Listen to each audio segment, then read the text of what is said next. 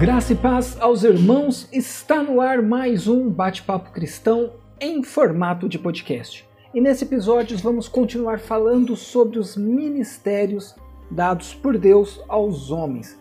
Nós já falamos sobre o ministério de apóstolos, profetas e evangelistas. E hoje vamos falar um pouco sobre o ministério de pastores e mestres ou doutores. Então, ouça também nossos outros episódios, nos acompanhe no Instagram, no andersonrigobelo.oficial e no nosso canal do YouTube. Lembrando que para as nossas reflexões aqui no podcast, nós estamos utilizando a revista do segundo trimestre da Escola Dominical, que é publicada pela CPAD. Dados os recados, vamos agora então para a nossa reflexão.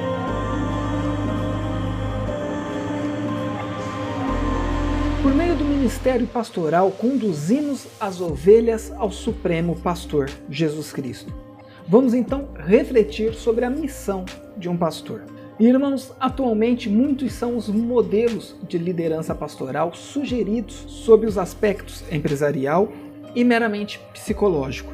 Entretanto, o modelo de liderança para um pastor cristão deve estar centralizado sob o do Senhor Jesus. A vida do nosso mestre é o melhor exemplo para um ministério completo, um ministério acolhedor, admoestador e servidor.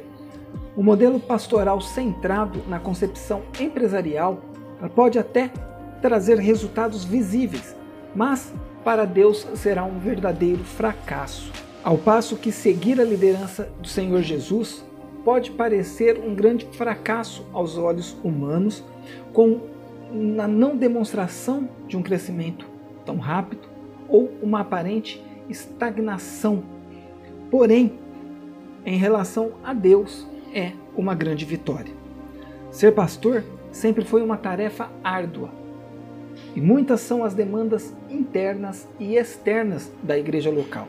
Entre elas, o cuidado para com as pessoas do rebanho, visitas aos enfermos, questões relacionadas à administração eclesiástica e o constante desafio de se dedicar à oração, à pregação e ao ensino da palavra de Deus.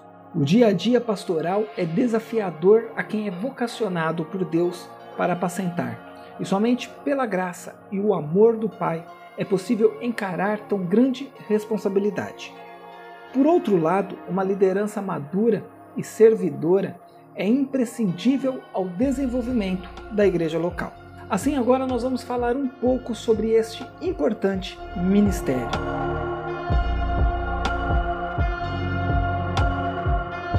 Temos um pastor supremo que é Jesus. E a expressão grande pastor das ovelhas, que aparece em Hebreus 13, 20, refere-se diretamente à grandeza do Senhor Jesus como pastor no Novo Testamento. Marcado pela humildade e despojamento de sua glória, ele foi chamado grande em seu nascimento. O adjetivo grande enfatiza o quanto o Nazareno é incomparável e mediador da nova aliança de Deus com os homens. Jesus Cristo é o supremo pastor em todos os aspectos. Ele venceu a morte e libertou o homem da prisão do pecado. Ele é Deus. Em João, capítulo 10, no versículo 14, o adjetivo bom identifica Jesus como o pastor que por amor protege e cuida das ovelhas que lhe pertencem. Por isso ele é o bom pastor. Tal expressão designa ainda a intimidade entre o sumo pastor e as suas ovelhas. Essas não ouvem a voz de outro pastor. O bondoso Salvador conhece a sua igreja por inteiro e se relaciona com cada membro.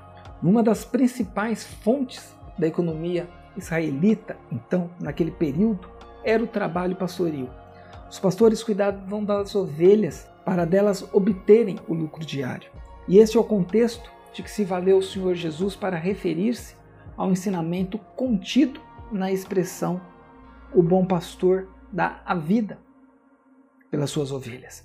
E aqui, diferentemente dos pastores que garantiam seu sustento no campo através do uso das ovelhas, o Mestre Jesus mostra a disposição em dar a própria vida pelo seu rebanho.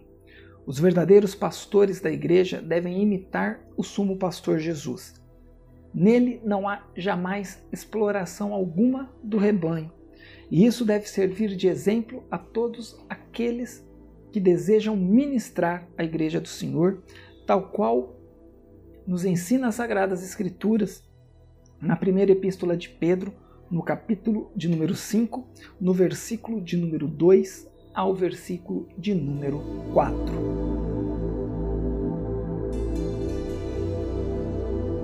Entre outras coisas, o exercício pastoral envolve aptidão para ensinar, aconselhar e comunicar-se de forma clara com a igreja local. Porém, essas características não são validadas se o caráter do pastor não for íntegro. Uma das piores queixas que se pode ouvir acerca de um ministro é que a sua palavra pastoral não se sustenta conforme a sua vida. Como pode o líder falar sobre honestidade e ser desonesto? de simplicidade e mostrar-se esbanjador, da humildade e comportar-se como um soberbo. A melhor palavra pastoral é a vida do pastor em sintonia com a mensagem do evangelho que ele proclama. E o texto bíblico de 1 Timóteo, capítulo 3, versículos 2 e 3, afirma que o bispo não deve ser dado ao vinho, espancador, cobiçoso, de torpe ganância, contencioso ou avarento, a recomendação é que o obreiro seja moderado. A igreja, o corpo de Cristo, precisa contemplar em seu líder sinais claros do fruto do Espírito, tais como autocontrole, mansidão, bondade e amor. Essas características denotam idoneidade moral e maturidade espiritual. A mesma postura moral que o pastor atesta aos fiéis deve ser demonstrada igualmente aos infiéis. E não podemos esquecer que antes de ser exemplo para a igreja local e com os de fora, o ministro do Evangelho, em primeiro lugar, deve ser o exemplo para a sua própria família, a sua primeira comunidade e igreja, e governar a própria casa com modéstia e equilíbrio, criando seus filhos com respeito.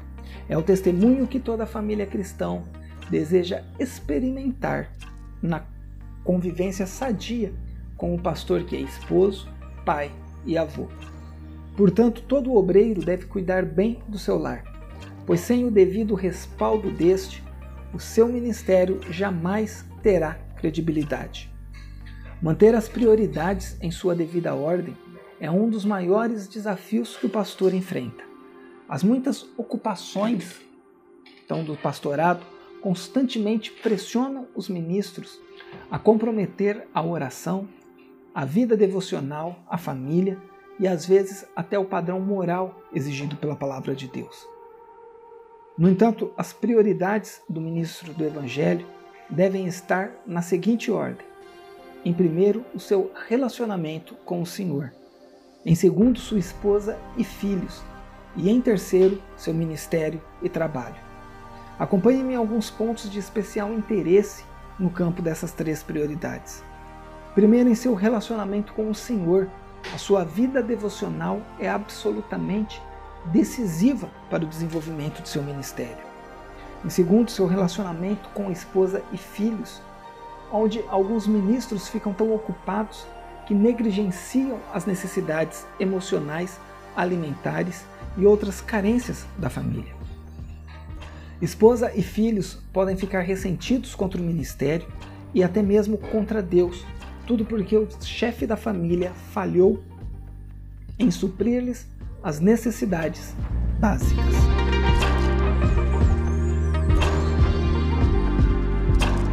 E o termo pastor, que do grego vem de poimen, no Novo Testamento tem o significado de apacentador de ovelhas.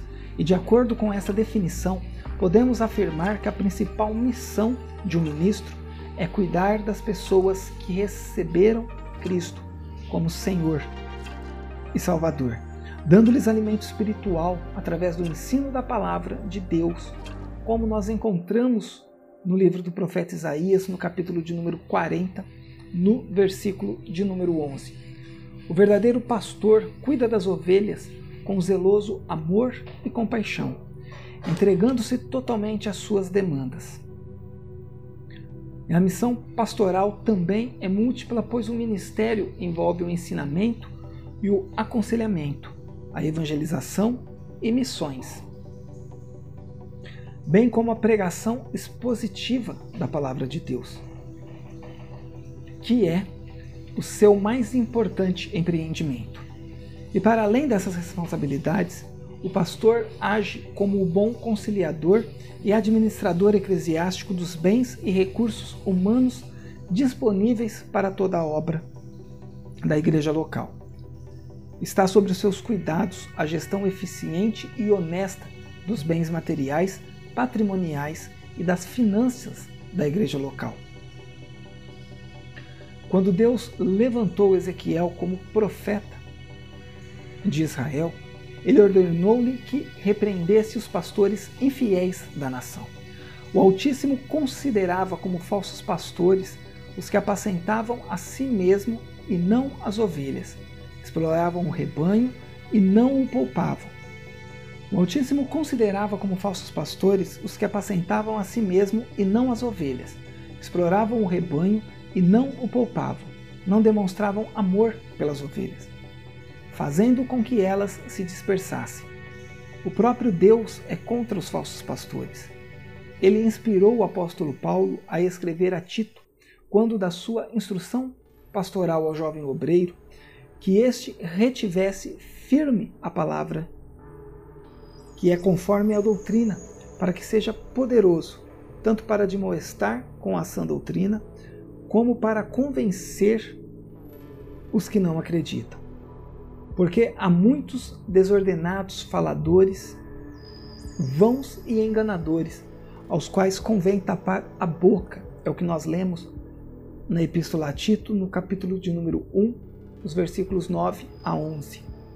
O dom ministerial de pastor é concedido àqueles a quem Deus chama para servir ao seu precioso rebanho a Igreja de Jesus. Esta acha-se espalhada nas igrejas locais que reúnem crentes oriundos de todos os lugares do mundo. Eles estão sob os cuidados de líderes para serem alimentados com a palavra de Deus. O objetivo do ministério pastoral é fazer com que o rebanho do Senhor cresça na graça e no conhecimento do Evangelho de nosso Salvador. Portanto, o pastor precisa da graça divina para não fracassar em seu ministério. Oremos então, irmãos, pelos pastores e compreendamos as suas lutas e os apoiemos com amor e carinho.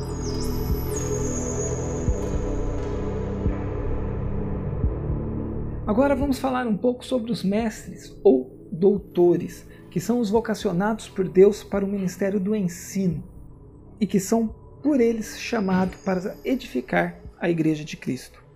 E nunca foi tão necessário como hoje a Igreja investir na figura do mestre cristão. Quando o crente é ensinado a estudar a Bíblia para compreender o mundo e a cultura bíblica, relacioná-la com o mundo do século 21 e aplicá-la à vida das pessoas de maneira competente, o risco de sofrermos um engano é amenizado.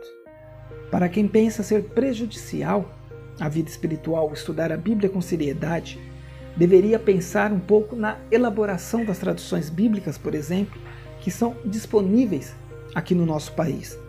E se não houvesse homens e mulheres levantados por Deus e versados na erudição, né, na linguagem hebraica, na linguagem grega, aramaica, egípcia e entre outras línguas também, versados conhecedores da cultura oriental, a arqueologia, para se achar manuscritos dos mais antigos possíveis, por certo nós não teríamos a Bíblia traduzida em nosso idioma. Por isso, valorize quem se esmera por conhecer mais essas Escrituras. E o ministério do ensino da palavra ele é primordial para a igreja exercer o discernimento no que tange ao tempo em que vive tanto as, as culturas, teologia, as filosofias, entre outras coisas. E é tão importante a função do mestre na igreja que as escrituras declaram o quanto ele deve esforçar-se intelectualmente para exercer tão nobre tarefa. É uma tarefa importante e indispensável que exige muito de quem a desempenha.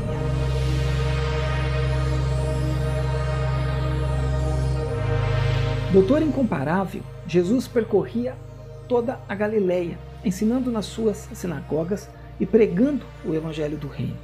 No ministério terreno, seus sermões, ensinos, discursos eram inflamados pelo amor às pessoas. Diferente dos escribas, ele ensinava como quem tinha autoridade. A verdade emanava da pessoa de Jesus Cristo. E os que o ouviam só tinham duas opções: amá-lo ou odiá-lo. Era impossível ouvi-lo e ficar indiferente. Jesus transtornava a consciência do acomodado e aquietava o coração do perturbado. Em visita a Jesus, o mestre da lei chamado Nicodemos, educado nas melhores escolas religiosas de Israel e grande conhecedor das escrituras hebraicas, reconheceu em Jesus um personagem incomum de seu tempo. Esse mesmo fariseu, que era príncipe dos judeus, afirmou que o nazareno não podia fazer o que fazia se Deus não fosse com ele. Jesus é chamado mestre cerca de 45 vezes ao longo do Novo Testamento.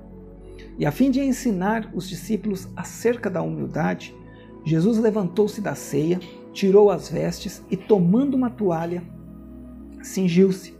Depois pôs água numa bacia e começou a lavar os pés aos discípulos e enxugá-los com a toalha com, com que estava cingido. Que cena chocante para os judeus!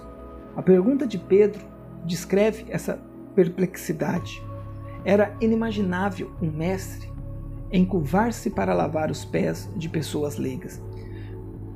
Jesus era um mestre e deu o exemplo aos discípulos o Emanuel, o Deus conosco, encurvou-se diante dos homens.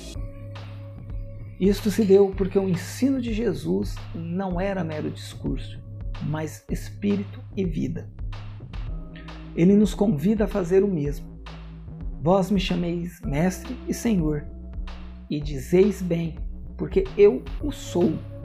Ora, se eu, senhor e mestre, vos lavei os pés, Vós deveis também lavar os pés uns aos outros, porque eu vos dei o exemplo, para que, como eu vos fiz, vós façais também. É o que o nosso Senhor nos diz.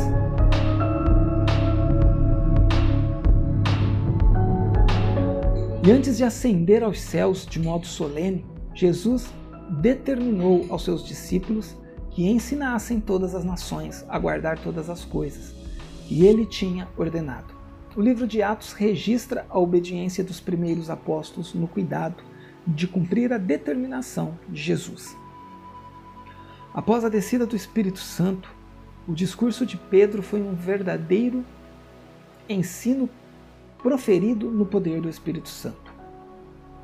Tendo em vista a plena edificação da igreja na palavra, o Senhor Jesus, através do Espírito Santo, dotou alguns de seus servos com o dom ministerial de mestre ou doutor.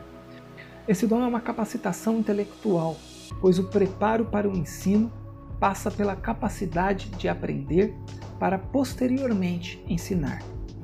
E o texto de Atos 2,42 informa-nos que os primeiros convertidos perseveravam na doutrina dos apóstolos e na comunhão e no partir do pão e nas orações. E além disso, acrescenta que em cada alma havia temor e muitas maravilhas e sinais se faziam pelos apóstolos. A doutrina dos apóstolos, aqui referida, trata-se do conjunto de ensinos de Cristo ministrados por eles, de forma constante e eficaz para o crescimento integral dos novos crentes. Os primeiros mestres nas Escrituras foram os integrantes do colégio apostólico. A igreja começou nas casas, onde o ensino era ministrado a pequenos grupos nos lares. Falando aos anciões de Éfeso, o apóstolo Paulo mostrou-se como um verdadeiro mestre que ensinava publicamente e pelas casas, testificando tanto aos judeus como aos gregos a conversão a Deus e a fé em nosso Senhor Jesus Cristo. Deus havia preparado homens para ensinar e levantado doutores na igreja Antioquia. O Pai Celestial igualmente deseja levantar mestres em sua igreja. Vivemos dias em que esse ministério nunca foi tão necessário. E a ordem de Jesus Cristo em Mateus, capítulo 28, versículos 19 e 20, que, que os crentes executassem a grande comissão. E essas foram as últimas palavras ditas por Jesus Cristo aos apóstolos antes da sua ascensão. E cinco referências da grande comissão nós encontramos no Novo Testamento. Mateus 28, 19 e 20, Marcos 16, 15 e 16, Lucas 24, 46 a 48, João 20, 21 a 23 e Atos 1, 8.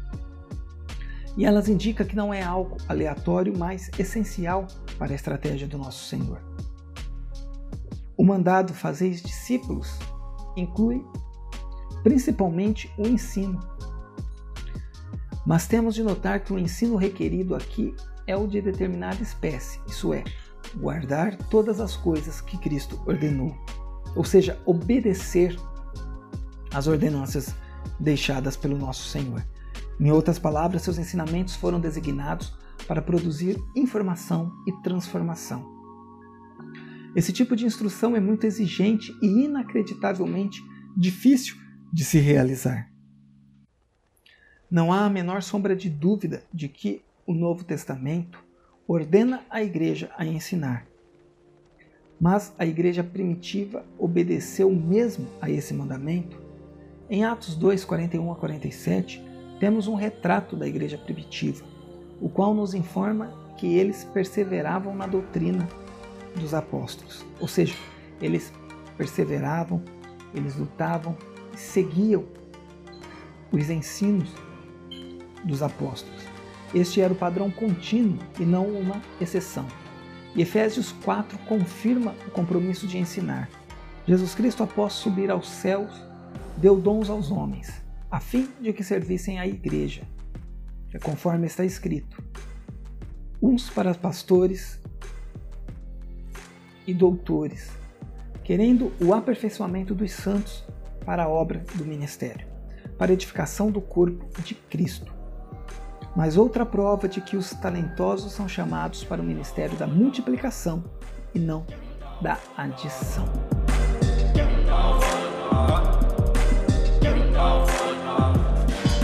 Mas para o ministério de ensino ser eficaz na igreja local, é preciso haver pessoas vocacionadas. Não são todas que reúnem informações exegéticas, históricas e literárias da Bíblia aplicando-as como é necessário. Deus concedeu à sua igreja mestres e é preciso que ela invista neles também. Muitas vezes, por absoluta falta de preparo dos obreiros, predomina a superficialidade bíblica, a infantilidade espiritual e o aumento do engano promovido pelas astúcias dos falsos mestres. Esse dom do Senhor é para a igreja amadurecer em todas as dimensões da vida cristã, ao mesmo tempo em que desmascara os falsos ensinos. Estamos acostumados a pensar que o discipulado termina quando o novo convertido é batizado.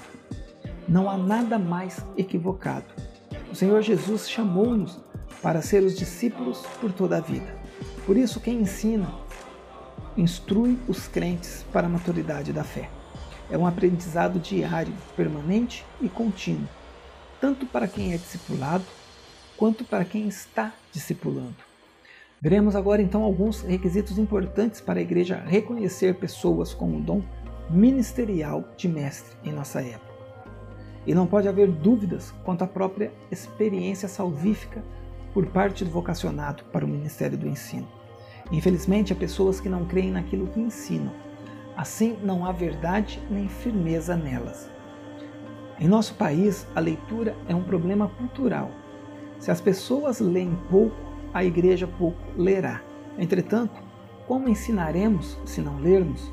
O hábito da leitura era levado a sério no ministério do apóstolo Paulo. A Bíblia é instrumento de trabalho do ensinador cristão. Considerando este livro milenar, veremos que a cultura e o mundo da Bíblia são diferentes do nosso. Por isso, o mestre deve compreender o mundo da Bíblia, suas questões culturais, linguísticas, exegéticas, para não fazer apelações fantasiosas apresentando-as como exposição da palavra de Deus. E Martin Lloyd Jones dizia que a verdadeira pregação era teologia em fogo. É vontade de Deus que o vocacionado ao ensino utilize os avanços das ciências bíblicas para pregar a palavra de Deus na força do Espírito Santo. Precisamos alcançar as mentes e os corações dos nossos dias, e isto apenas será possível quando tivermos obreiros com uma mente bem preparada e conectada a um coração em chamas e apaixonado por Jesus. É preciso desfazer a ideia propagada ao longo de décadas acerca do preparo intelectual do crente. Não é verdade que necessariamente ele esfriará na fé se estudar. Se fosse assim, Paulo seria o mais frio dos apóstolos do Novo Testamento, pois não havia obreiro mais bem preparado que ele. Este, no entanto, soube conjugar preparo intelectual e poder do alto.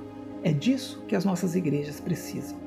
Homens cheios do Espírito Santo, mas do mesmo modo, com a mente iluminada para responder com mansidão e temor à razão da nossa esperança.